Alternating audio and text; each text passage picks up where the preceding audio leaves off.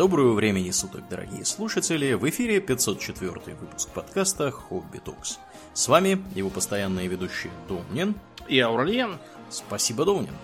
Итак, от, из мрачного мира э, игр в жанре хоррор мы переносимся в не менее мрачные места ну... в другом полушарии нашей планеты. О чем мы, думаем, поговорим сегодня? Сегодня мы поговорим о такой замечательной, значительной в современном мире стране, как Федеративная Республика Бразилия.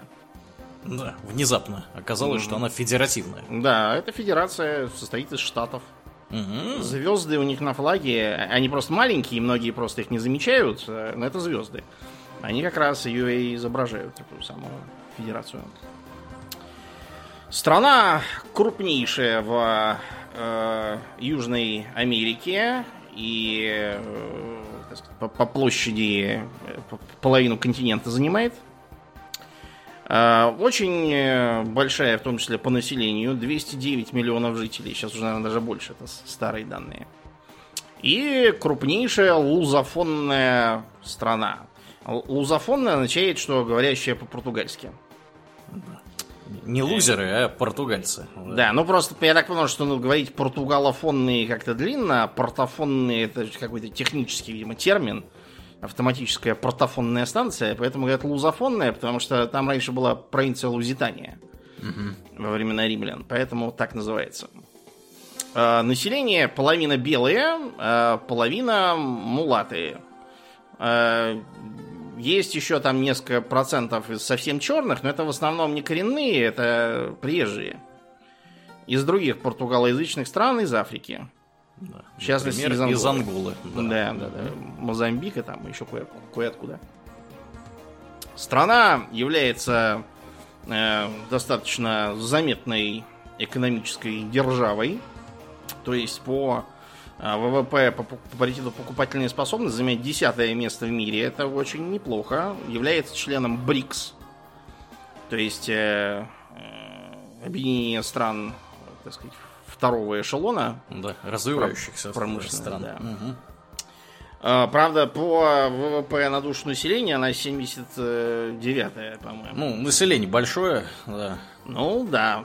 Россия, по-моему, на 20 э, пунктов выше состоит. Потому что население, ну, в принципе, тоже да. не сильно маленькое. Да, но у нас тоже большое население.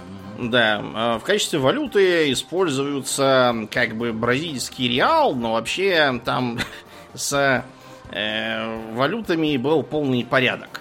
Э, сначала, значит, загибайте пальцы. Бразильский рейс, бразильский крузейро, новый крузейро, крузадо, крузейро реал и теперь просто реал бразильский. Класс. Догадай, догадайся, почему. Менялись государственные организации, устройства государственные менялось? Нет, нет, это не так сильно связано. Просто... Хорошо, вторая догадка. Да. Инфляция у них сильная. Да, они... обесценило все к черте. Да, да. Поэтому э, лучше, проще новую завести, чем эту спасать. Понятно. Угу. Вот так вот. Что еще? Многие люди путают э, столицу этой замечательной страны и думаю, что это Рио-де-Жанейро. Второй вариант популярный Сан-Паулу. Да. Это действительно крупные города, но на самом деле столицей является город Бразилия. Да. Одноименный. Mm-hmm. Да. Ну как, это по-русски одноименные, а по-португальски-то они страну называют Бразиль, а город именно Бразилия, то есть как бы бразильский город. Да. Но Рио-де-Жанейро, да, и Сан-Паулу до сих пор являются весьма а, крупными городами и э, как бы большой поток туристов, экономика, там, промышленность и так далее. А правильно ли это... мы думаем, понимаем, что Бразилия, которая, которая столица, это специально построенная столица? Специально построенная и, и совсем недавно, в принципе, построена. То есть это примерно как Вашингтон и Канберра. Uh-huh. Специально потому, что это федеративный, как бы, федеративное государство, и если там, я сейчас объясню, у них там было просто серьезное соперничество между штатами, в том числе Сан-Паулу. И поэтому размещать столицу вот в Рио, допустим, или в том же Сан-Паулу, как вариант, было сочтено не совсем справедливым. Uh-huh. Вместо этого построили новый город. Там тоже, правда, получилось как-то странно. Дело просто в том, что э, новую столицу, когда в 60-х начале построили, она была построена по четкому плану, а не как обычно предполагалось, что это поможет победить фавелы и там всякие и прочее. Э, проблема в том, что почему-то э, правительство считало, что мобилизованными 60-тысячная армия, ну не мобилизованная, а привлеченная, конечно, 60-тысячная армия строителей после этого построит прекрасный город, разъедется по своим лачугам, вот, и будет сидеть около старые бочки, в которые... Да, и угадаю, они не захотели этого делать. Они сказали, а сейчас, да, поедем, бежим и падаем. Э, но они не могли, конечно, поселиться в квартиры, которые они построили, они слишком дорогие, они вместо этого расселились вокруг города и образовали такой, как бы, бразильскую область вокруг него с кучей городов-спутников, которые совершенно не предполагались ни по какому плану. Класс. И поэтому, да, в Бразилии все очень весело. Считается, что в среднем по два жмура в сутки, что для 400-тысячного города довольно много. Да. Такая, такая вот страна контрастов. Ну, давайте попробуем понять, как это вообще все получилось. Начнем с того, а почему вот вся, все нормальные люди в Латинской Америке говорят по-испански, а эти почему-то вот говорят по э, португальские. Что за странность такая? Дело в том, что когда э, в, велик... в эпоху великих графических открытий э, португальцы осваивали э, Восточную Атлантику и побережье Западной Африки, что в итоге привело их к мысу Доброй Надежды, а потом в Индию, а испанцы, соответственно, осваивали Западную Атлантику, что привело их в Карибское море, а потом и на континентальную Северную Америку, Мексики. Э, тут же между ними возник вопрос о том, почему, э, как бы, кому что принадлежит. И Португалии просто был еще раньше пап, папский, папское Э, решение о том, что все, что они откроют вплоть до Индии, будет принадлежать Португалии. Но тут, в общем, э, оказалось, что испанцы тоже что-то открыли, и тоже это вроде какая-то Индия, только с другой стороны. Эм, возник вопрос, как бы это все решить? Да, то есть надо понимать, что две супердержавы делили мир, по сути, да, получается. Да, потому что больше никто миром не интересовался до них, вот. Угу. И тогда испанцы провернули хитрый ход. Они обрати... предложили обратиться опять к папе римскому, которым был Александр VI Борджа, он уже Борха. Ага. То есть испанец этнический. И понятно, что португальцы не могли сказать, не-не-не, нам папа теперь не указ. Им пришлось э, согласиться на это. А испанский папа, конечно, хотел рассудить так, чтобы было в основном в пользу Испании. Он провел линию э, так сказать, севера на юг по Атлантике вертикальную и сказал, вот все, что к востоку, там где Африка, вот, собственно, Индия, это будет э, португальская зона влияния. А все, что к западу и что там еще откроется, это будет испанская зона влияния. Вот, и таким образом, после многочисленных препирательств линию все-таки провели, э, но тогда Южная Америка еще была толком не обследована. И поэтому было непонятно, что там по этой линии. А если мы посмотрим на карту этого Тардесельесского договора и последующих договоров, мы увидим, что линия проходит вот аккурат через сухопутную территорию Бразилии. А, и получилось, что папа проявил невольную щедрость к Португалии, что он делать, конечно, совершенно не собирался. А, туда занесло мореплавателя Педру Кабрала в 1500 э, году. Э, он, э, не поняв, что открыл что-то очень важное, отправил срочно один из своих кораблей обратно в Португалию, чтобы там побыстрее застолбили то, что он открыл, а сам двинулся дальше в, в, в нормальную Индию человеческую. И таким образом э, положил начало колонизации Бразилии португальцами и, соответственно, закрепил ее будущую португалоязычность. Изначально предполагалось, что он открыл остров какой-то. Потому что у него не было времени обследовать. Он как-то увидел какой-то берег, решил, что, наверное, остров. И, видимо, поэтому назвали Бразилией, потому что Бразилия это сказочный остров, где живут там какие-то не то святые, не то еще кто-то такой. Вот. А потом, когда стало понятно, что это континентальное владение, уже было поздняк переименовывать. И португальцы стали колонизировать эту территорию, э, создали там э, прообразы будущих штатов, ну, так более или менее, которые называли как бы э, дариниями, потому что в них назначали э, губернаторов, которые как бы считались капитанами на службе португальской короны. Вот. И получалось, что э, вот это вот, вот эти вот колонии капитании стали в будущем в основном штатами, более-менее. Э, и э, туда завезли с э, островов в Атлантике, которые контролировали португальцы, где они выращивали сахарный тростник, семена тростника и стали завозить рабов. Еще один важный момент, связанный с колонизацией португальцами, туда зачастую заходили эм, суда, шедшие из э, Португалии в э, Индию. Вы скажете, а зачем? Зачем такой крюк-то делать? Это потому, что мы в стратегии Сидомейра известную играем, в которой корабли могут ходить там, как им вздумается. Существуют ветра, существуют течения. Идти э, прямо вдоль берега, как это делал Васко да Гама, невыгодно. Выгоднее отклониться от африканского побережья на запад, э, по дороге заглянуть в Бразилию, пополнить запасы, что-нибудь там продать, купить, заодно, чтобы не зря ходить. И вот оттуда, опять же, таким кружным путем двинуться к мысу Доброй Надежды. Поэтому э, бразильское побережье стало постоянной остановкой на Э, пути португальских караванов. Туда стали заводить негров массово, почему, собственно, полустраны сейчас черные.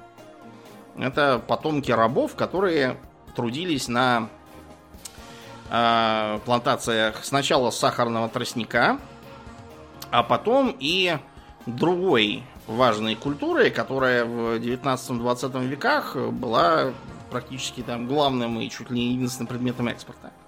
Догадаешься, какой? Какой? Кофе. Бразильский А-а-а. кофе. Да, Бразилия знаменита своим кофе. Естественно. А, завезли туда уже э, в 18 веке через много рук, потому что кофе это растение африканское, uh-huh. северо-восточной Африки. Да. Это забавно, да, что какао растение американское, но массово выращивается в Африке. А почему в Советском Союзе, кстати, шоколад был хороший, мы его покупали у освобожденных негров, трудящихся, строящих социализм. Поэтому оно было хорошее какао. А кофе африканское, но его выращивают по большей части в Америке и в Азии теперь уже связано во многом с тем, что э, как бы чем дальше от естественного ареала, тем дальше от естественных же сорняков, от естественных вредителей, от естественных болезней и прочих не очень хороших естественных вещей. А еще Бразилия в 18 веке была знаменита золотодобычей. Э, это привлекло очередную э, массу переселенцев из Португалии, и этим, опять же, объясняется то, что в стране так много белых сравнительно. Ну, не только этим, там дальше были еще э, миграционные волны. Например, итальянцев приехало довольно много. И по сейчас там много людей с всякими странными фамилиями, чешскими, э, польскими, итальянскими, там, каких кого только нету. Ирландцы тоже, кстати, ехали. Ну, они много куда ехали, куда только не поедешь. Дальше от англичан подальше. Ну вот, и таким образом э, золотая лихорадка и привела к тому, что большое значение приобрел город, изначально называвшийся э, Сан-Себастьян де Рио де Жанейро, то есть э, Свето-Севастьянск на Январской реке который теперь просто Рио-де-Жанейро. У испанцев и португальцев была манера давать городам какие-то километровые названия, типа вот аргентинский Буэнос-Айрес. Он изначально был город э, Богоматери какой-то там, из ее аспектов, добрых ветров. Вот, это Буэнос-Айрес единственное, что осталось, потому что ломать язык уже как-то не хотелось. И э, помимо золота были также обнаружены алмазы. Это нашли случайно, потому что э, когда искали золото, нашли в том числе и драгоценные камни. Сейчас, э, на самом деле, там особо с золотом и алмазами уже не очень. Но поиски новых рудников и залежей привели к исследованию большей части территории современной Бразилии. Правда, тогда, вот в этот период, э, Бразилия была заметно меньше и в основном держалась берега. Почему? А потому что все тот же самый Тардесильяский договор.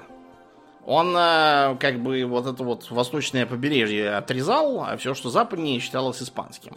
Испанцы туда просто не могли проникнуть из-за того, что там горы на западе. Угу. Э, вот. А на севере джунгли непролазные, потому что там дельта Амазонки, а потом идет, собственно, бассейн Амазонки на севере там. И поэтому они туда как бы не лезли, но говорили, что это их. Изменилось все после того, как в конце 16 века э, и э, последующие 60 лет э, Испания и Португалия объединились в унию. То есть испанский король стал э, и королем португальским. Таким образом, как бы и колония Бразилия тоже стала испанской. Это сразу сняло вопрос этой самой традиционной линии, и получилось, что теперь из Бразилии можно вести экспансию на запад и занимать новые э, территории, которые вот сейчас туда входят. Бразилия практически до самых э, андских гор дошла, это ее естественная граница. Поэтому Бразилия как страна от этой унии в целом выиграла, хотя остальные португальские колонии на самом деле от унии поимели скорее проблемы. Просто потому, что теперь враги Испании стали врагами еще и их тоже, а у Испании сил, чтобы их защищать, больше не сделалось. Ну вот. Поэтому на них нападали то французы, то англичане, то голландцы, короче, все кто хотел, те и нападал. И э, так все примерно продолжалось до периода наполеоновских войн. Потому что, как известно, Наполеон набежал на Испанию, э, и, чтобы на этом не останавливаться, в 1807 разобравшись с проблемой на Востоке, мы тогда с ним Тильзитский мир заключили, решил избавиться еще и от Португалии, как от исторического союзника Англии. Э, Португалия была проанглийской еще во времена Столетней войны по какому-то там договору. И, между прочим, во Второй мировой, несмотря на то, что там действовал фашистский режим э, профессора Салазара, uh-huh. Эм, Португалия, тем не менее, предоставляла территории под э, аэродромы подскока для союзнической авиации. Потому что англичане выкопали какой-то полуразвалившийся трактат, бог знает там каких рыцарских времен, и напомнили, что его никто не отменял. Да, вот именно. Ну так вот, э, король Португалии Жуан VI принял решение драпать от Наполеона. И поскольку вариантов у него было не очень много, можно, конечно, поехать на территорию современной Анголы, вот, но он решил, что это будет как-то слишком. Э, или в Гоа, например, он решил поехать лучше в Бразилию. И объявил новой столицей Рио-де-Жанейро. Эм, где развил бурную деятельность, вмешивался в э, конфликты э, между португальскими и испанскими колониями на континенте. Вот, но все хорошее кончается. Ему очень понравилось в Бразилии, потому что ну, там климат приятный, много диких обезьян, всякие попугаи. Вот.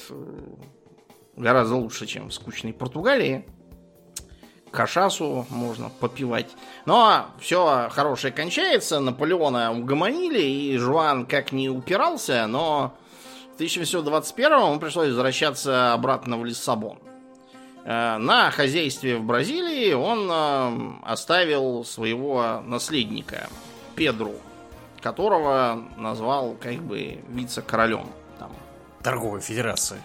Да, типа того. Э, как только он уехал, в э, Бразилии объявили, что э, их не устраивает тот факт, что теперь они как бы интегральная часть э, Португалии во главе с наследником престола. И все как бы бразильские э, органы власти, вооруженные силы, к которым они привыкли в отсутствие какой-либо Португалии, оккупированной Наполеоном, считать своими. Вот, и их это не устроило. Они объявили, что хватит с них Португалии, теперь они будут сами по себе. Э, вице-король Педро объявил, что теперь с 1922 так сказать, э, организовывается первая бразильская империя и короновался как император Педро Первый. Э, вот и получилась независимая страна. Педро Первый был личность интересная, весьма авантюристичная, достаточно продвинутая и даже чуть ли не демократичная по своим усмотрениям. Э, то есть, например, он принял конституцию. И в этой конституции, между прочим, ничего не говорилось про божественное право императора. Там как бы подчеркивалось, что император, он просто, просто как бы такой вот наследственный чиновник, по сути. Глава государства, символ там и так далее, но никакой там не помазанник божий и т.д. и т.п. Это было довольно круто. Особенно учитывая общую отсталость э, иберийских э, королевств. Потом Жуан VI помер. И получилось, что император Педро I стал еще и королем Португалии. Но ему не хотелось возиться в Португалии, когда у него была Бразилия гораздо лучше. Он поэтому назначил свою дочь э, малолетнюю королевой. А, и через несколько лет ему пришлось отправить следом за ней, потому что его малолетнюю дочку королеву стала обижать дядя Мигель. Ну, брат Педру Первого. Спихнул племенницу с престола. Ага. Короче, Педру поехал э, бить э, своего брата, вот, чтобы он не обижал маленьких. А э, императором вместо себя оставил сына Педру Второго. Педру Второй тоже был маленький, всего 5 лет было.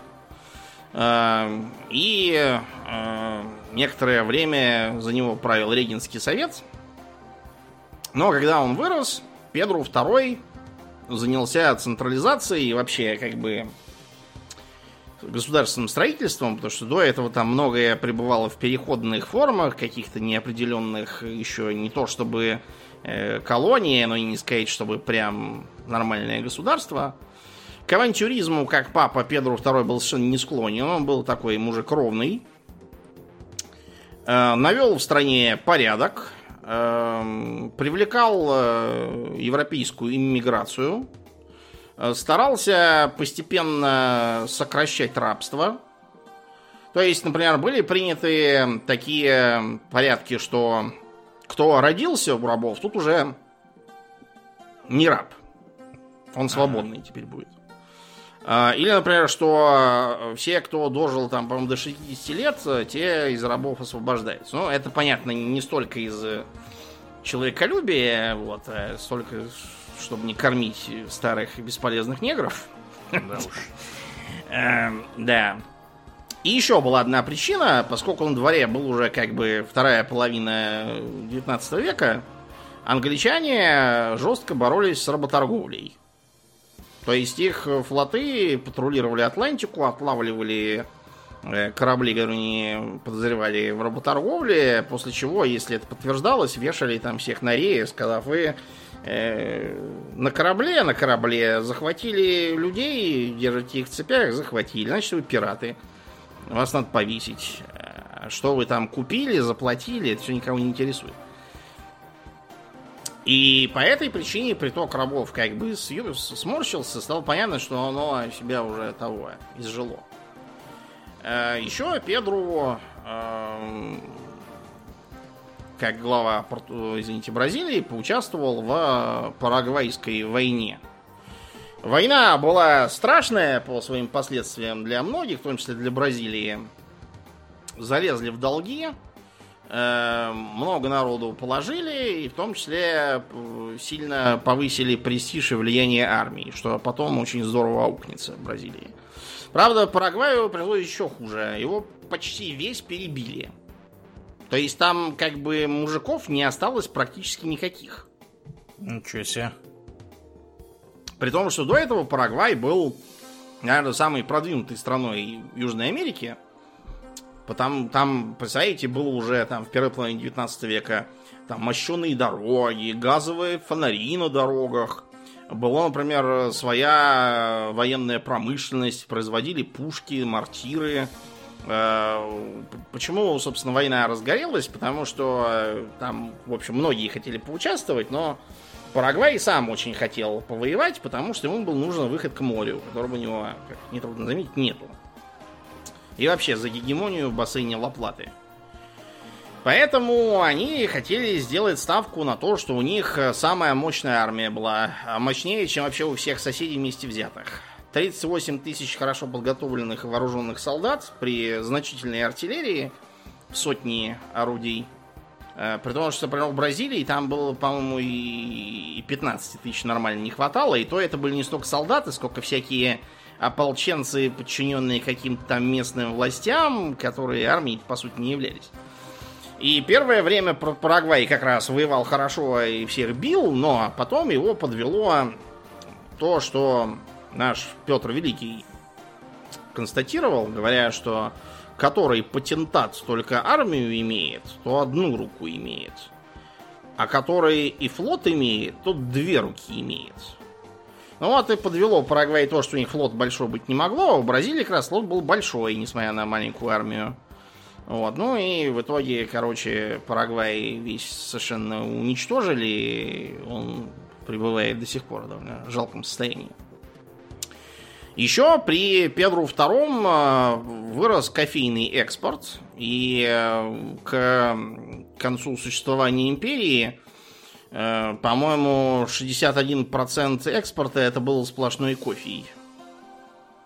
Считается, что к началу 20 века 65% всего мирового кофе это был бразильский. Круто. Помимо кофею, Э, также э, в числе ресурсов и монокультур Бразилии, шедших на экспорт, э, был каучук. Вот. Каучук, правда, уже был по большей части после конца империи, но раз уж он начался еще, когда она была, скажем, про это здесь. Из чего добывается э, каучук? Из деревьев, я так понимаю. Из дерева гивея, да. Да. И на тот момент э, эти деревья росли только исключительно в бассейне Амазонии.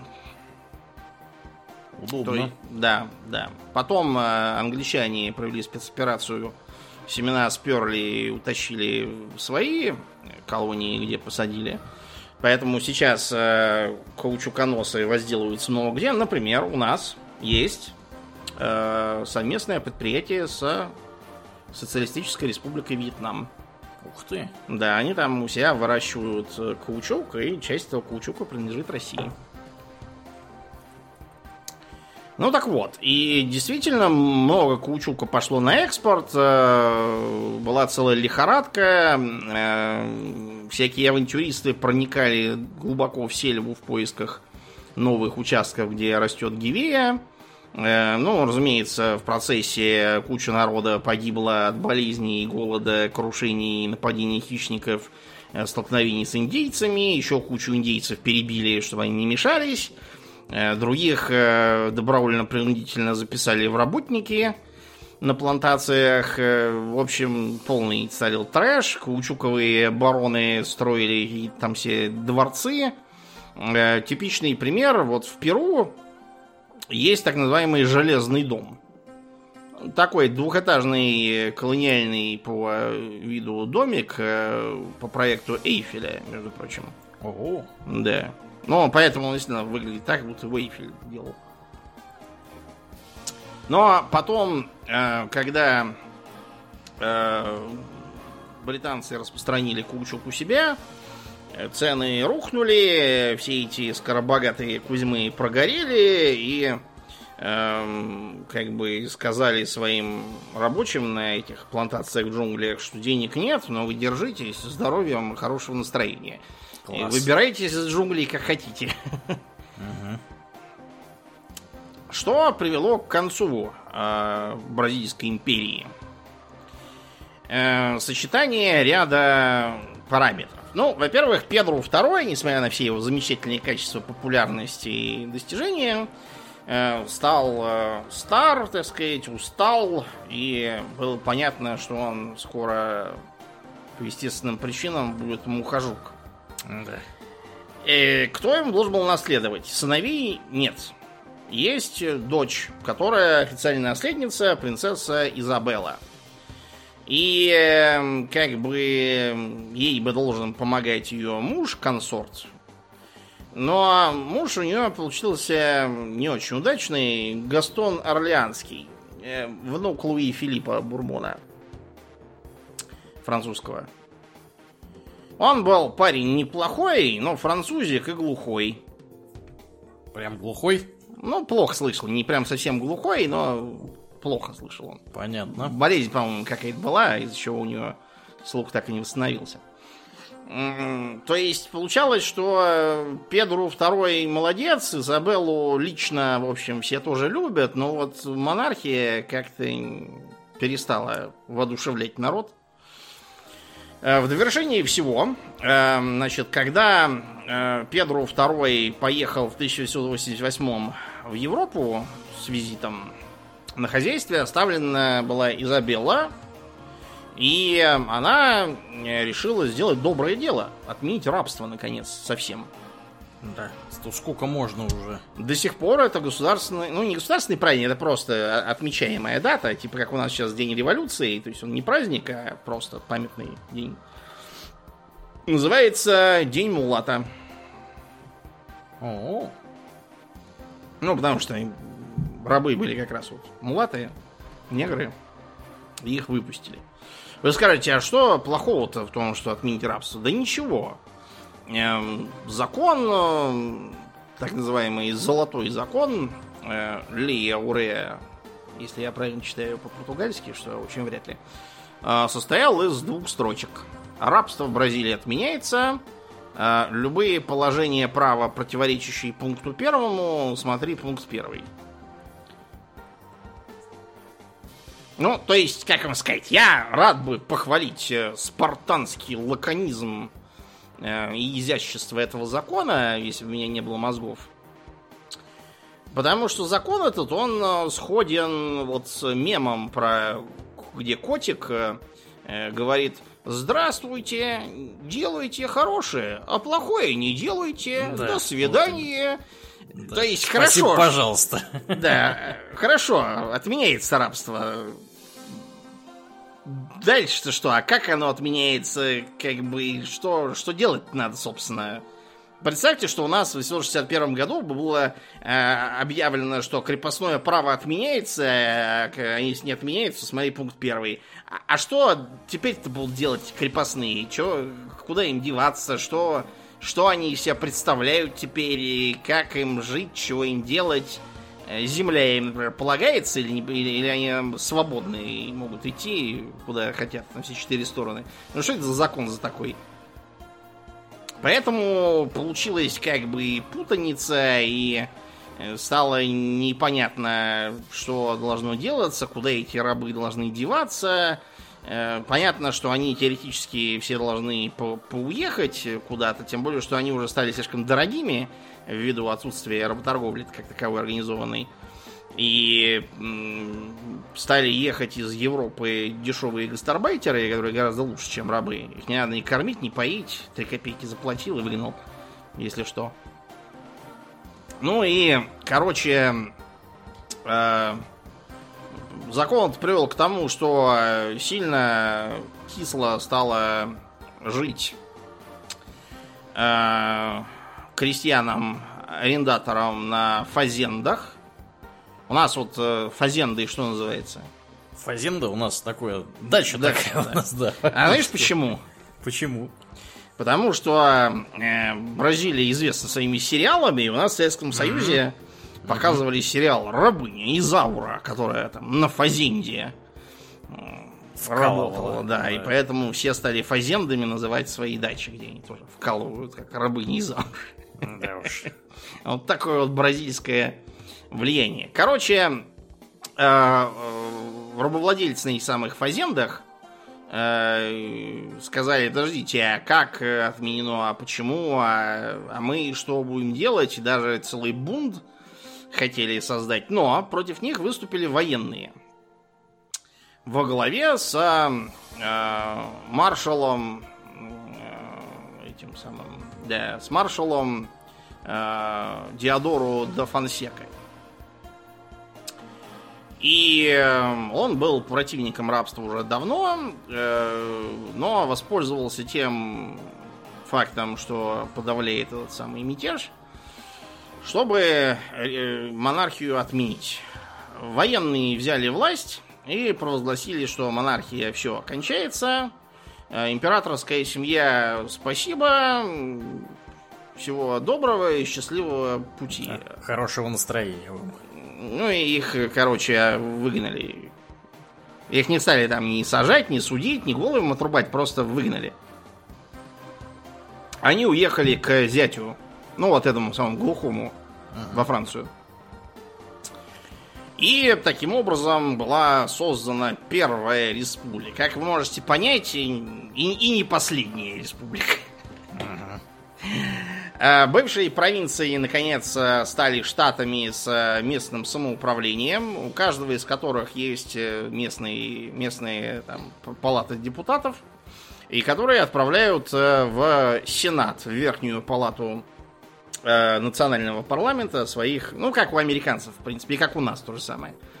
Как у всех нормальных людей, которые живут в федерациях. И м, во главе государства стал президент, которым стал, собственно, этот самый маршал де Фонсека. А, И, как вы можете догадаться, э, из него получился эталонный «Эль Президенте». Вот. Ну, то есть он, по сути, начал строить э, суперпрезидентскую республику, это в которой э, все, кто не согласен, что наш президент просто супер, отправляются быстро на малярийную каторгу. Э, Это вызвало недовольство у других военных, которые задали вопрос, а что это он, Эль Президенте, а не я, например, Эль Президенте. Я тоже хочу Да, и- президента быть. Эту оппозицию возглавил вице-президент, э, тоже генерал, э, генерал Пейшоту, который э, вынудил Фонсеку уйти в отставку под таким как бы предлогом, что у Фонсеки на самом деле никакого плана, что делать-то дальше после этого переворота не было. То есть, как, собственно, развивать страну-то. А когда ему на это указывали, он говорил, э, стоять бояться, он же военный, он не привык, что кто-то может стоять под, вопрос его деятельности. Он Да. всеми пытался командовать как казарме. Ну, в общем, его в итоге выпихнули, э, с нарушением процедур назначили президентом Пишоту. Ну да, он как вице-президент мог так сделать, но для этого надо было, чтобы предыдущий президент хотя бы какой-то там срок проправил, по-моему, половину своего, э, своей каденции, а они его в Фонсеку выгнали до этого. Ну, короче, неважно. Э, так сказать, выгнали и выгнали. Пишоту э, на посту президента стал что? Коррупционировать? Нет, то же самое стал делать, что и предыдущий, то есть устанавливать диктаторский режим. А, Вот. Против него опять же выступили военные, только на этот раз не армейские, которые он был царь и бог, а флотские. Флот-то у них был крупный. мгм. И адмирал Кастодио де Мелло тоже думал, а что это э, он, эль президент? Я тоже хочу быть эль президент и поднял мятеж. Да, буду ничуть не хуже. Да, в общем, мятеж задавили э, с определенным трудом, и э, мятежный адмирал утек с остатками кораблей в Аргентину, где попросил убежище и сидел там. Ну, он просто корабли им передал, какие остались, его за это mm-hmm. не стали выдавать.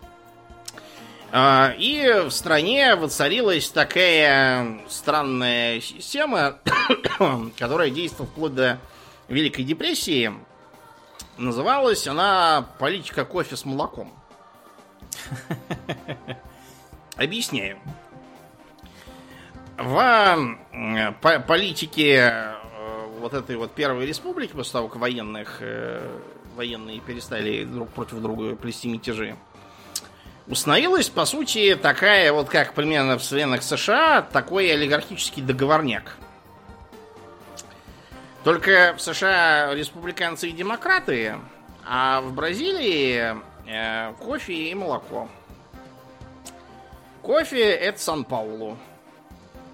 Молоко это Минас-Жерайс.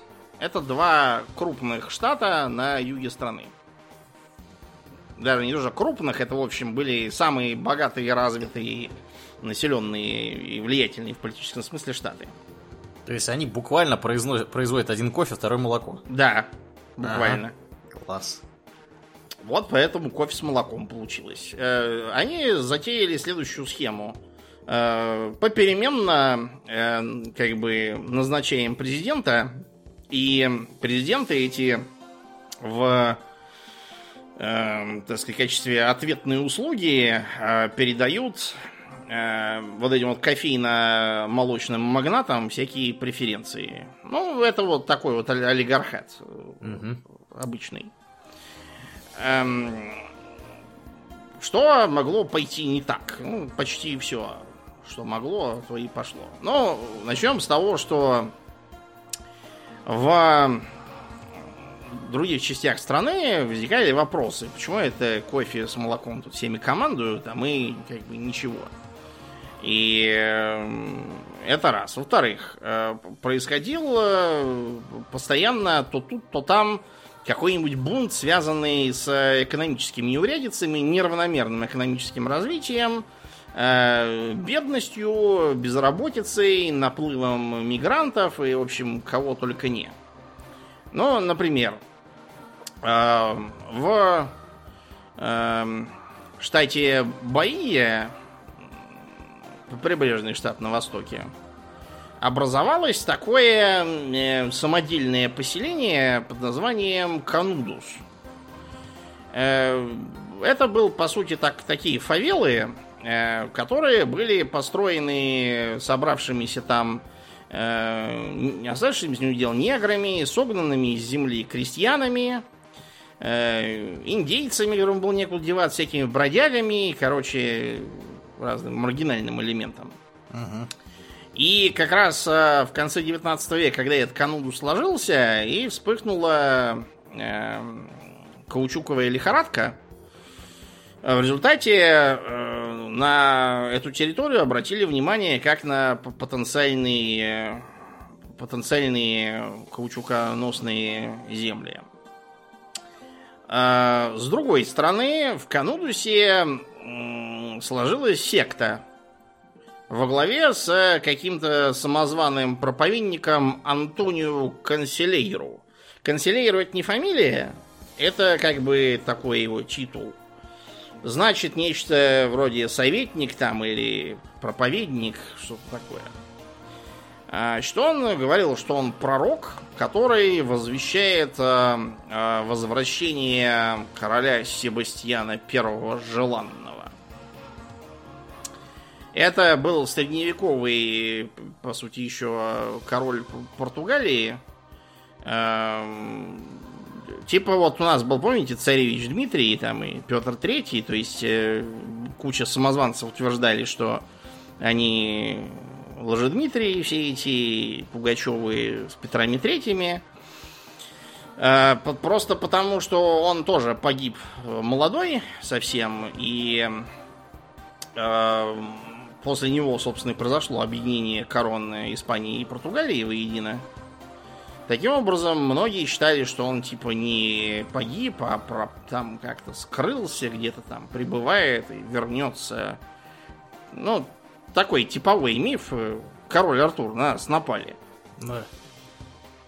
Вот этот самый проповедник и говорил, что вернется себя... Зацените, да? То есть уже на дворе скоро 20 век, э, совершенно другая страна, на другом конце света, а все ждут короля Артура.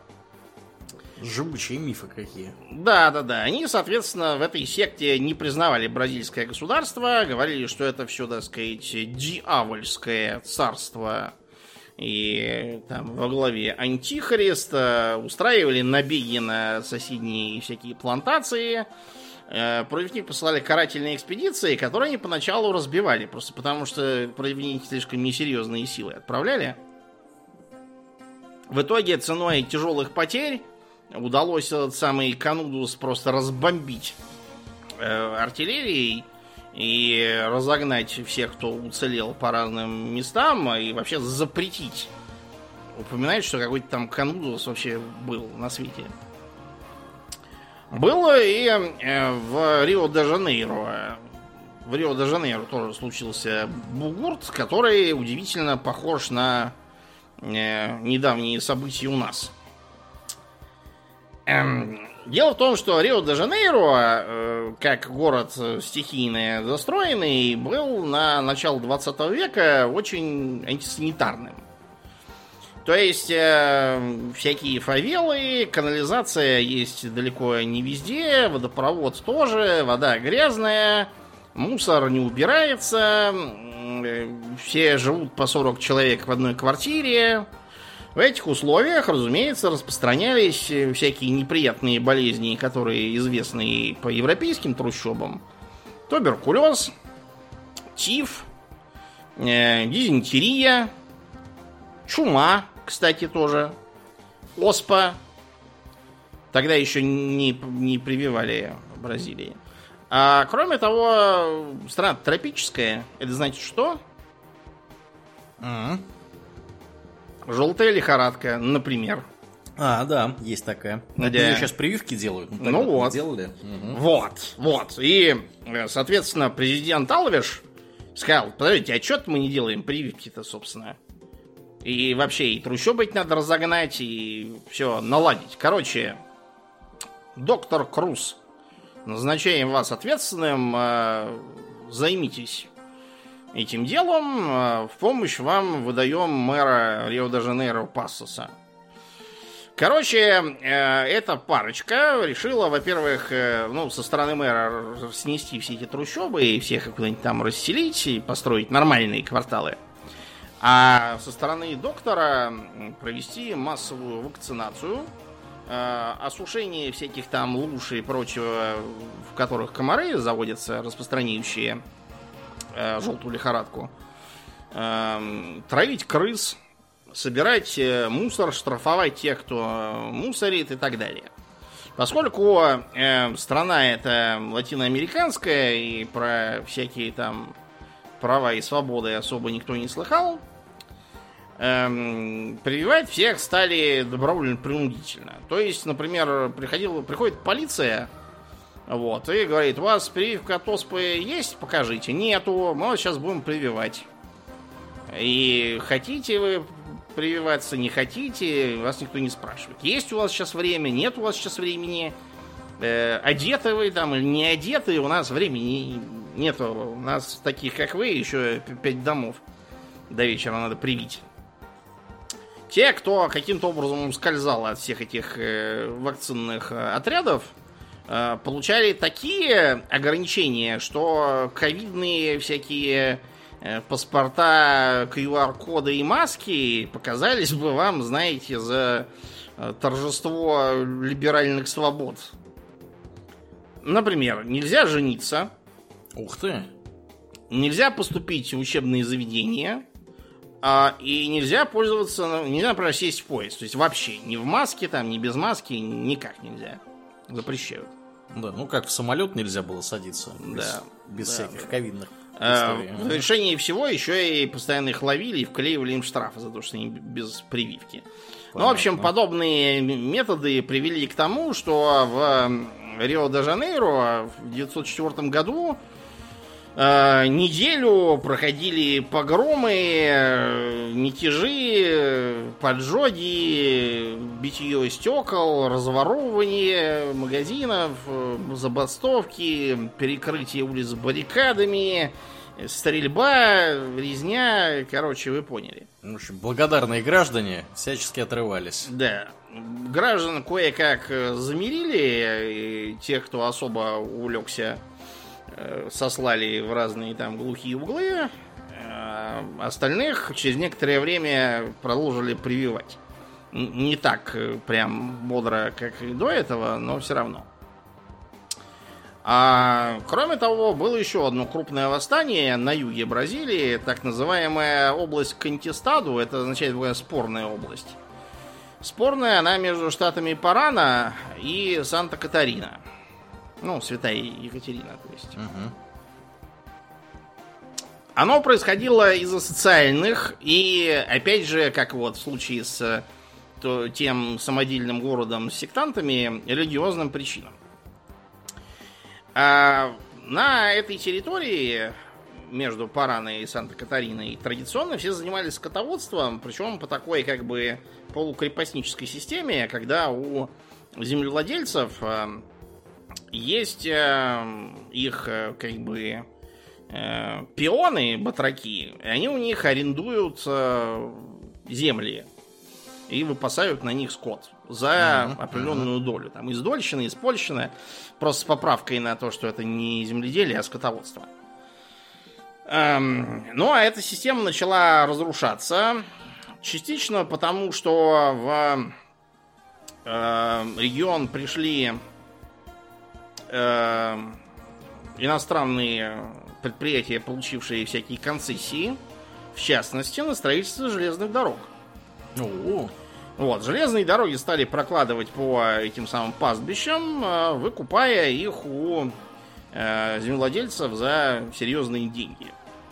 Соответственно, землевладельцы, поняв, что можно, оказывается, вести более интересную экономическую деятельность, чем сдавать каким-то батракам работающим за еду, чтобы они там пасли баранов, э, стали Батракова их просто выгонять и сдавать э, это под железную дорогу, это под какой-нибудь там, не знаю, лесопилки, это еще там подо что-нибудь. Короче, вот этот вот квазифеодализм стал сменяться на чисто капитализм. Соответственно, крестьяне многие почувствовали себя, ну, не очень сытая, даже скорее голодно. В довершении всего строительство железных дорог делалось руками итальянцев. Ну, не только итальянцев, но там просто много было гастарбайтеров, итальянцев, которые приехали и строили, так и остались. Соответственно, пионы были этим очень недовольны, их тут выгоняют, какие-то тут понаехали. Что, привезли сюда свои макароны, да? Угу. Э, и все это привело, в общем, к формированию э, эсхатологических настроений и появлению всяких проповедников, из которых первым э, значительным стал некий э, монах Жозе Мария. Жозе Мария проповедовал тоже, что он является мессией. Э, обратите внимание, как его зовут. Жозе Мария. То есть, как бы Иосиф, э, угу. сын Марии, что-то такое. Да, да. Э, он был монах, то есть монахи, они себе берут имя новое, вот он как бы его взял. Э, его убило довольно быстро, но э, повстанцы отказались это поверить и считали, что он опять же не убился, а где-то там скрылся и снова придет и так далее. И э, вот эта вот армия самозваного проповедника э, нападал на железные дороги, на этих рабочих, на лагеря их всякие, на промышленные предприятия. Их э, пытались давить с применением пулеметов, артиллерии, потом даже авиацию против них отправили, но это помогало плохо. Они там шкерились по всяким глухим углам, и поэтому эм, как бы окончательно подавить восстание было тяжело и даже невозможно. Может было, да, разбить тот отряд, отловить вот эту шайку, но они от этого просто новые каждый раз появлялись какие-то. Э, горели целые города. Э, население мирное в страхе перед селением бежало. Иностранные компании были очень недовольны, что они деньги заплатили, э, пытаются строить, а тут какие-то боевики мешаются. В общем, в итоге удалось кое-как э, в 1915 извините, году э, применением э, авиации окружить и разбомбить совершенно повстанцев, перебив огромное количество человек, стерев с лица земли целый ряд поселений, на которые они опирались. Последней вспышкой было появление очередного проповедника, монаха, которого э, очень интересно звали. Э, Жезус Диназари. Жезус Диназари? Ну, то есть, как бы, Ешуа Гануцри.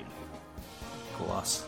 Иисус Назарийский. Назарийский, да. Ага. да. Ну, как, как, как бы не полился совершенно. Ага. Молодец. Да, короче, этот самый Ешуа Аганоцарий кончил примерно тем же, что и другой Ешуа Аганоцарий, только не воскрес еще при этом. Восстание кое-как задавили. Короче, все это э, указывало, что Бразильская республика с этим олигархатом начинает себя изживать. И окончательно это стало понятно в 29 году, когда началась Великая депрессия. Несмотря на то, что депрессия началась как бы не в Бразилии, поскольку в Бразилии особенной промышленности на тот момент еще не было, и она, по идее, не должна была пострадать, но подвела ориентация на кофе как монокультуру. Просто потому, что оставшиеся без денег и питающиеся в суповых кухнях Аль Капоне, американцы, европейцы и прочие, как-то кофе охладили. Ввиду отсутствия денег uh-huh. на излишество. И поэтому в Бразилии тоже бахнул такой кризис, что как бы не хуже американского получился. Э, это сильно повлияло как на пролетариат и всяких там крестьян и городскую интеллигенцию, так и на кофейную олигархию, которая просто не могла продать свои товары, никто не покупал ни за какие деньги. Не нужен был кофе тогда и все. И в итоге в 30 году произошла революция, которая декларировала отмену вот этой вот двухголовой олигархии и введение нормальной политической системы с широким избирательным правом, с широким представительством всей страны в парламенте, вот, с гибким постом президента, не ориентированным на Сан-Паулу или на Минас-Жерайс. Вот, и э, таким образом к власти пришел э, генерал Жетулио Варгас. Жетулио Варгас э, изначально как бы начинал во здравие.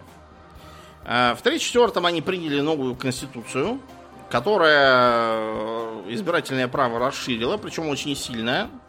По состоянию на 30-е годы это была очень демократическая конституция. Там эм, могли, например, голосовать женщины. Для 30-х годов в Латинской Америке это очень круто. Да. Неслыханный прогресс. Учитывая, что в Боливии там чуть ли не до 90-х женщины не могли уже голосовать и вообще ничего не могли. Да уж. Э, да. Э, но, несмотря на такое начало, Житулио Варгас э, достаточно быстро стал, в общем, скатываться к все тому же режиму личной диктатуры. Эм, и Конституция это как бы формально очень демократическая, во многом не действовала. Варгас начал проповедовать э, свой собственный вариант фашизма под названием «Эстадо Ново», то есть новое государство. Класс. Э, это все он позаимствовал из бывшей метрополии, в которой, я уже сказал, действовал фашистский режим профессора Салазара. Угу. Который тоже как раз объявлял, что там новое государство, которое будет не капиталистическим и не коммунистическим, и то и все, так что Варгас ничего оригинального не придумал. Э, режим э, был выраженно антикоммунистическим, выраженно антипрофсоюзным, как бы и антирабочим, опирался на так называемый э, так называемое движение интегралистов. Движение, знаете, с таким примечательным флагом, значит, белый круг в центре с черным ободком, и в нем это самое греческая э, буква, как она называлась? Сигма. Сигма. Ну, короче, на Е похоже, только... Да, да, да. да. Э, ну, то есть, понятно, что это фашисты такие. Да, молодцы. С такими флагами. Угу. Э, профсоюзы, например, подавлялись, и вместо них, э, ну как подавлялись, то есть организовывался профсоюз, который с кем надо во главе, вот, он объявлялся единственным ТРУ профсоюзом, в который должны вступать все, вот, и который ничего не, не бастует там, никаких требований не выдвигает, а все остальные профсоюзы объявлялись злодейскими и давились. А, в качестве обоснования того, что всем грозит коммунистическая угроза, был состряпан э, этими вот как раз фашистами план Коэна о том, что жида коммунисты хотят погубить бразильский народ. Да. Мы про это, кстати, в конспирологическом цикле рассказывали. Да, ну то там был про, про аргентинский голообразом, вот в Бразилии ага. было все то же самое. На самом деле, их соседи. Да. Те же и, и хотели погубить тоже. Да, опираясь на этот самый высосанный из пальца план Коэна, о том, что всем сделают обрезание под корень. Вот, э, э, Варгас выступил в 1937 году по радио и объявил, что э, ввиду жидо-коммунистической угрозы принимает, так уж и быть, на себя диктаторские полномочия, чтобы да. спасти родину. Выборы приостанавливаются, парламент разгоняется, политические партии почти все разогнали, вот, э, и, короче, в общем, ну, такой вот э, типичный фашистский режим установился. Режим этот эм, просуществовал до конца Второй мировой, примерно. А потому что в войне, в принципе, Варгас ориентировался на страны оси. И у него, например, был эм, его правая рука по госбезопасности. Филинто Мюллер. Ну, Мюллер. Ну, Мюллер. Ну, вот, вот он был такой, как, как, как Мюллер. Вот, вот этот Мюллер точно такой же. Класс. Да, по, по, по сути, такой гестаповец э, по, по, в принципе. Начальник полиции при э, режиме Варгаса, как считалось, самый опасный человек в Бразилии. Эм, он как бы некоторое время почитался в качестве героя после смерти. Его только в 21 веке уже отовсюду убрали всякие таблички, посвящения и так далее. Ну так вот, несмотря на то, что он как бы был профашистский, Э, и ориентировался во многом на страны оси, но в войне он все-таки примкнул к союзникам в 1942 году. Угу. До этого они выжидали, смотря куда качнется, но поняли, что в 42-м уже тут всякие Сталинграды вот, и прочие дела, и походу... Походу страны оси не вывозят. Не вывозят, да, и нет смысла uh-huh. к ним присоединяться, лучше присоединиться к союзникам. Эм, и даже поучаствовал в войне, отправив в Италию 25-тысячный корпус помогать американцам. Uh-huh. Бразилия была единственной э, страной Латинской Америки, которая воевала в Европе во Второй мировой. Класс. Но э, это вызвало внутри страны вопросы о том, что подождите, а мы как бы все-таки фашисты или мы не фашисты? Тут что-то что-то одно. Давайте будем делать. И э, в итоге Варгасу пришлось постепенно отойти в сторонку. Вот, и э, вернуть выборы президента. Он пытался вернуться после того, как ушел на этот пост, но в итоге, так сказать, не, не получилось, не фартануло. Эм, и в 50-х годах президентом был как раз э, основатель новой столицы, и, как многие его называют, отец бразильского экономического чуда. Жуселину Кубичек ди Оливейра. Обратите внимание на фамилию Кубичек. Кубичек? Чех этнический. А у него мама была чешка-цыганка. Ух ты, класс. Считается, что он единственный в мире президент цыган. Кубичек, помимо строительства Бразилии, вообще достаточно активно строил промышленность. Вот если вы посмотрите, например, на промышленность Бразилии, вы увидите с удивлением, что там, например, есть свое автомобилестроение.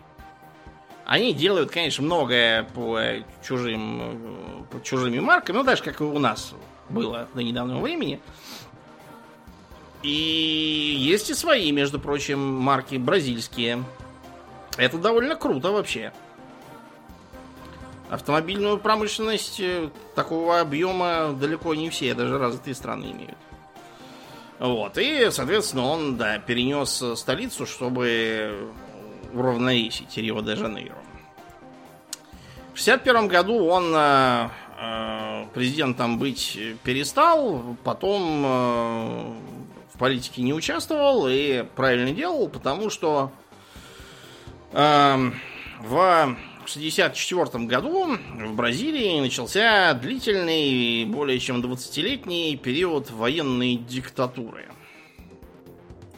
У власти были сплошные генералы и адмиралы, э, которые, ну, э, были чем-то типа режима Варгаса, только такого более американско ориентированного, теперь уже, то есть не на страны оси, типа, а на США и их антикоммунистическую политику.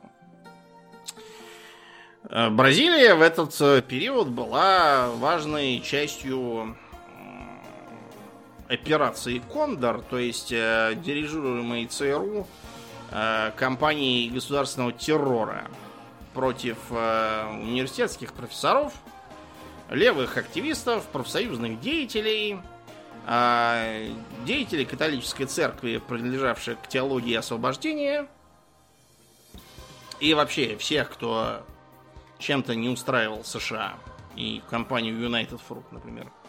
Да, небезызвестную. А, одним из типичных деятелей периода а, военного режима был один из лидеров департамента политического и социального порядка, это местная госбезопасность, э, Сержу Флеури. Э, Флеури был успешным полицейским, э, ну, в смысле таким, из уголовной полиции, комиссар полиции Сан-Паулу, хороший оперативный сотрудник, и, в общем, его военный режим перевел в этот самый департамент политического социального порядка, а, поручив ему борьбу с левыми. Первое, что он сделал, арестовал 900 студентов, которые собрались на какой-то незаконный с точки зрения режима съезд. А, под его руководством были убиты ряд деятелей бразильской компартии, Такие, например, как э, Карлос Маригелла э, или Жаким Феррейра. Э, его в 70-м году арестовали, пытали и убили. Э, многих людей убивал сам лично Флеури. Например, один из его сотрудников э, говорил, что как-то раз там арестовал одного, передал Флеури, а через два дня спросил, собственно, как он там. Говорит, а, я его убил. Вот, так номер. И все, да. Э, лично пытал, лично убивал. Эм, такой был человек. Э, лично организовывал эскадроны смерти, которые совершали бессудные расправы. Тут, правда, надо сказать, что не только над э, коммунистами, а во многом эскадроны смерти боролись против мафии всякой, из которой даже военный режим не мог законными средствами ничего поделать. И в 73-м все это привело к тому, что Флеури даже арестовали по обвинению в похищениях, пытках убийствах. Э, в Латинской Америке абсолютно в любом режиме можно хватать деятелей безопасности, обвинить их в похищениях, пытках и убийствах. Неважно, левые или правые, там просто жизнь так устроена. Если бы меня туда назначили, я бы, наверное, тоже быстро занялся похищениями, пытками и убийствами, как-то оно само там получается. А, но его оправдали. А, он вернулся на службу, а, устраивал, опять же, операции, например, по устранению бывшего президента Жуана Гуларта, со свержения которого, собственно, и начался военный режим. Причем Гуларт в этот момент проживал в Аргентине. Ух ты! Да, но Флюри до него и дотянулся. Э, считается, что он был отравлен. Внезапно. Ну, вот, да. Видимо, это как раз вот э, бразильские военные. Кстати, этого самого Кубичика тоже э, считается, что убили. Он попал в какую-то странную автокатастрофу вот, и считается, что это был как раз военный режим и этот самый департамент э, политического сыска. А сам, кстати, Флеури тоже странно умер. Эм, его в конце 70-х э, отправили в отставку. Дело просто в чем? В том, что он считал себя с определенного момента неприкасаемым, считал, что ему никто не указ. А денег у него было много, просто потому что он брал деньги с э, промышленников и бизнесменов, которые платили ему, чтобы убивать профсоюзных активистов или, например, бандитов, которые вымогали с их предприятий деньги.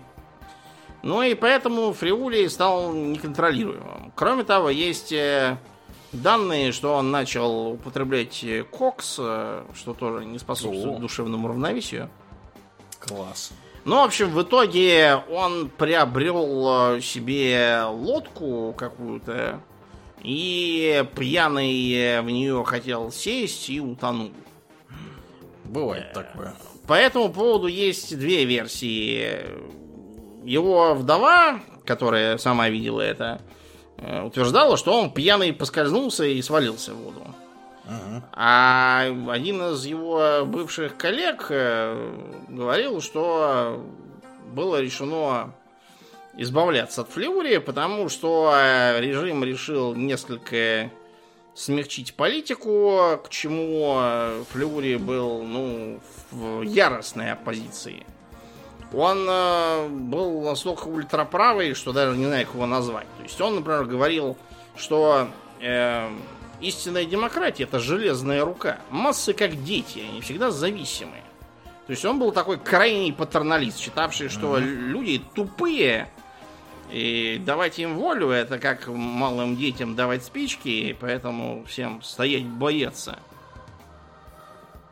Так вот, есть версия, что бывшие коллеги которым надоело как э, своеволие Флеури, так и его несоответствующая веянию времени политика. А, что-то ему такое подмешали, усиливающее действие алкоголя. Ну, помните, мы когда про проект Макультра говорили, вот там как раз такое исследовалось, и весьма вероятно в рамках операции Кондора было передано надежным товарищам из бразильских спецслужб. Ну и он типа от этого утонул. Тут не очень понятно, что случилось. Факт то, что такой вот был деятель, он по сути является э, символом режима военной диктатуры. А почему военный режим начал что-то смягчать? Потому что на дворе стоял конец 70-х. А в 73 году произошло что? Нефтяной шок? Нефтяной шок произошел. Этот нефтяной шок бразильское экономическое чудо отправил на помойку моментально. Вот так вот. Да, ну, по очень простой причине. Эм, автомобильная промышленность и вообще промышленность, производство электричества, эм, все это требует нефти. И страна была сильно э, зависима от нее. Предпринимались там всякие шаги, типа, например, перевода э, автомобилей на этанол. Uh-huh. И вообще там, ну, генераторов на этанол, на биотопливо. Почему на этанол, блин? В Бразилии. Вот в Бразилии очень много этанола. Да, в Бразилии этанола, как грязи, он там почти ничего не стоит. Потому что в Бразилии просто очень много сырья для производства спирта. Э, жмых всякие от сахарного тростника и прочего добра. Вот. Так что там действительно многие ездили на, на спирте, топили спиртом и так далее. Это все хорошо и здорово, но оказалось недостаточным. А, в итоге, как, как вот я упоминал, была жуткая инфляция. Э, страна влезла в долги, э, которые просто совершенно съедали абсолютно весь рост, какой там вообще мог быть. То есть к 1979 году государственный долг Бразилии стал крупнейшим в мире. Класс. Эх, эти времена, когда американцы еще не успели сами стать крупнейшими ага, в мире да. должниками, когда какие-то там... Ну, в общем, факт то, что 70-е годы всю эту бразильскую экономические чудеса быстро превратили в тыкву. Вот по этой причине и начался процесс либерализации, чтобы с одной стороны успокоить массы хотя бы чем-то, если уж нет хлеба, то хотя бы дадим им всяких там правов, э, выборов э, каких-нибудь хотя бы. Ну и в итоге к концу 80-х э, на фоне вообще общего падения диктаторских режимов в Латинской Америке эм, военный режим тоже пал и был заменен на так называемую новую республику. Сейчас должна заиграть тема из Звездных войн. Новая республика это вот примерно то, что сейчас и есть. А после ряда ультралиберальных э, реформ, э, очередной смены валюты, вот, и Э, попыток обуздать долг. Наконец устаканилось более или менее республиканское правительство.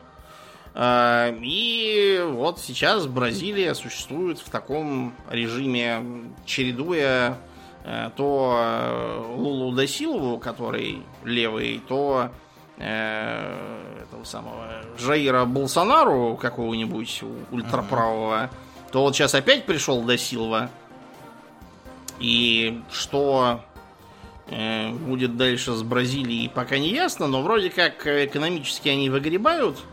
В БРИКС у них прочное место.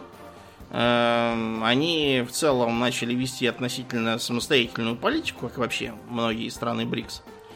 Э, и приветствуют присоединение Ирана и прочих кандидатов к э, этому блоку. Так что, я думаю, в 20 Э, первом веке Бразилия еще себя покажет. Э, страна большая, э, относительно незастойная в демографическом плане, экономически развитая. Будем смотреть и следить. И на этой оптимистической ноте будем заканчивать. Да. Как обычно, мы благодарим наших подписчиков на спонсоре Патреоне. На этой неделе мы особенно благодарны Аделю Сачкову, Алексу Лепкало, Дмитрию Котловскому, Денису Лукашевичу, Льву Дмитриеву, Виткус, Владимире и, конечно же, Нобу. Огромное спасибо вам, ребята, за то, что остаетесь с нами. Также мы всем напоминаем, что у нас есть группа ВКонтакте, канал на Ютубе, запрещенная на территории Российской Федерации Инстаграм. Приходите и туда. Там тоже разное интересное происходит. Ну и, Домнин, давай напомним про твои выступления. Да, а, буквально через три недели состоится выступление в Москве 1 июня в 19 часов в уже знакомом нам Hidden Bar по теме Древней Индии. А, а позднее, 23 июня, состоится выступление, опять же, в 19 часов в Санкт-Петербурге Э, по теме Древнего Египта с очень успешной лекцией, которую мы в Москве уже проводили. Э, билеты можно купить по ссылкам, которые нетрудно найти в нашей группе ВКонтакте. Да. Ну, а мы на сегодня будем закругляться и перемещаться после шоу. Мне остается лишь напомнить, дорогие друзья, что вы слушали 504 выпуск подкаста Hobby Talks, и с вами были постоянные бессменные ведущие этого подкаста Думнин и Аурлиен. Спасибо, Домнин. Всего хорошего, друзья. Пока.